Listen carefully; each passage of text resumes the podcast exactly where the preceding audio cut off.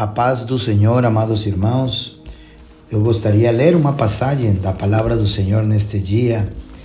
Primeiro livro de Crônicas, o capítulo número 22, diz assim a Bíblia: Agora, pois, meu filho, o Senhor seja contigo, e prospera e edifica a casa do Senhor teu Deus, como ele disse de ti.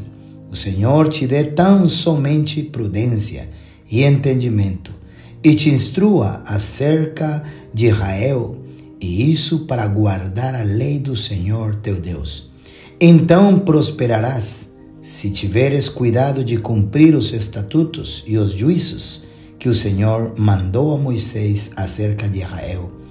Esforça-te e tem bom ânimo, não temas, nem tenhas pavor. Amém e amém. Como missionário da Igreja do Nome de Jesus, venho por meio de este áudio para compartilhar com vocês uma pequena reflexão perante de todas as coisas que estão acontecendo nestes dias no país. Eu quero motivar aos pastores, à liderança da igreja, a cada um dos membros das nossas congregações, a voltar nossos olhos à palavra de Deus, a não entrar em brigas, a não entrar em posicionamentos políticos, até porque a igreja não tem essa missão aqui na terra. A nossa missão é estabelecer o reino de Deus na terra, no coração das pessoas. E o reino de Deus é para todas as pessoas.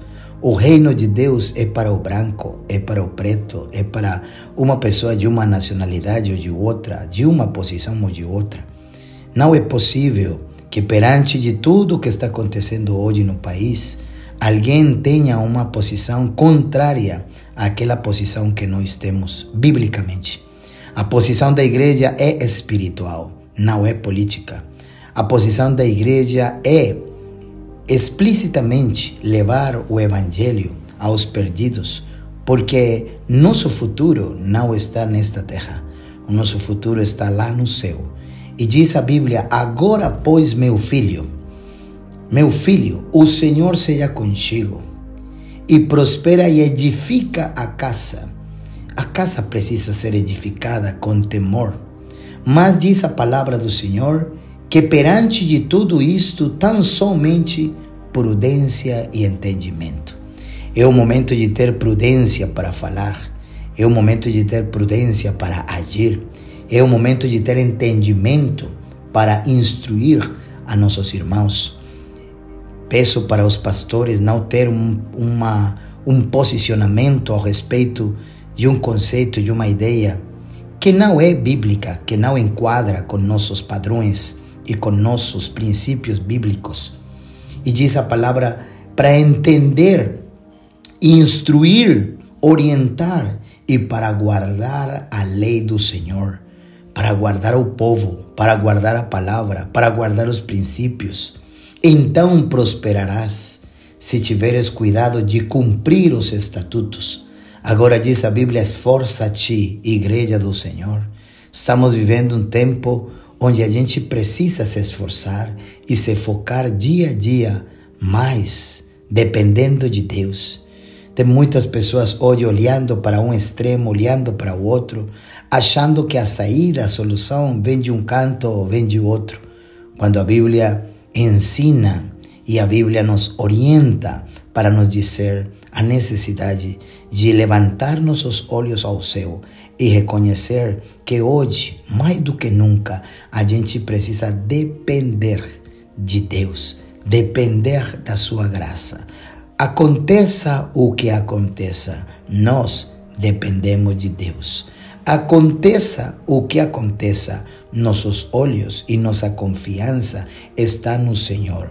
Já passamos por muitas adversidades, já passamos por muitas dificuldades, mas ainda ficamos de pé.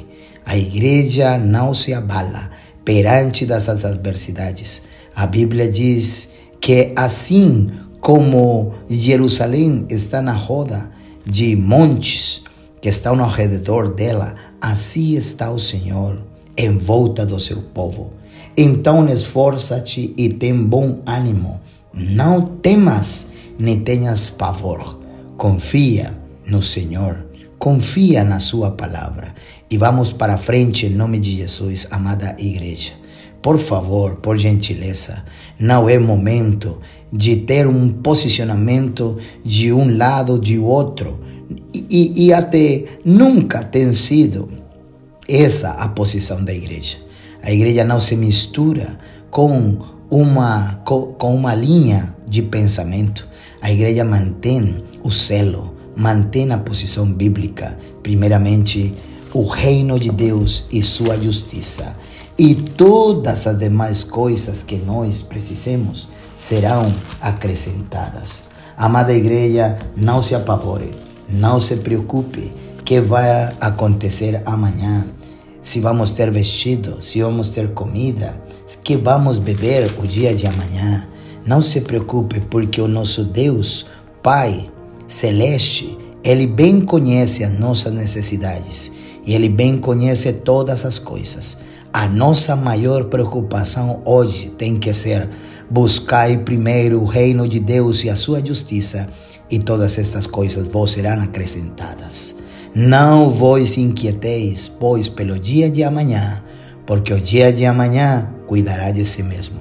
Basta cada dia o seu mal. A paz de Cristo para todos, irmãos, e vamos dobrar nossos joelhos e continuar firmes e fortes, porque a vinda do Senhor cada dia está mais próxima. Deus abençoe.